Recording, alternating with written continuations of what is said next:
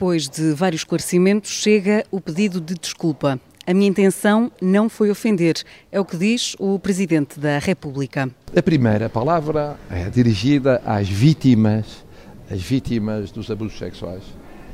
Uh, todos eles, mas nomeadamente, em particular agora, aqueles que vêm da parte de responsáveis da Igreja Católica, sacerdotes e outros responsáveis.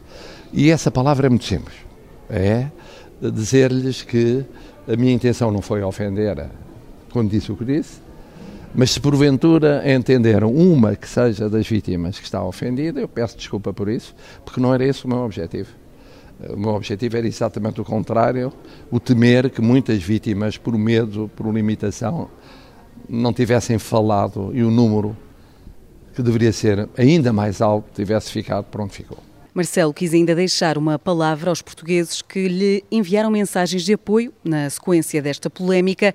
Quanto às críticas, o presidente aponta que não é aos 74 anos e 7 de mandato que se muda de caráter e que assim vai continuar sem mudar uma vírgula. Queria garantir aos portugueses e a todos quantos servem os portugueses e devem servir na comunicação social, nos movimentos sociais, nos partidos políticos, é que o Presidente cá está, vai continuar o seu caminho, caminho que tem ainda pela frente três anos e meio, exatamente como sempre foi, sem mudar uma vírgula nos valores, nos princípios, na determinação, sempre, sempre ao serviço dos portugueses e de Portugal.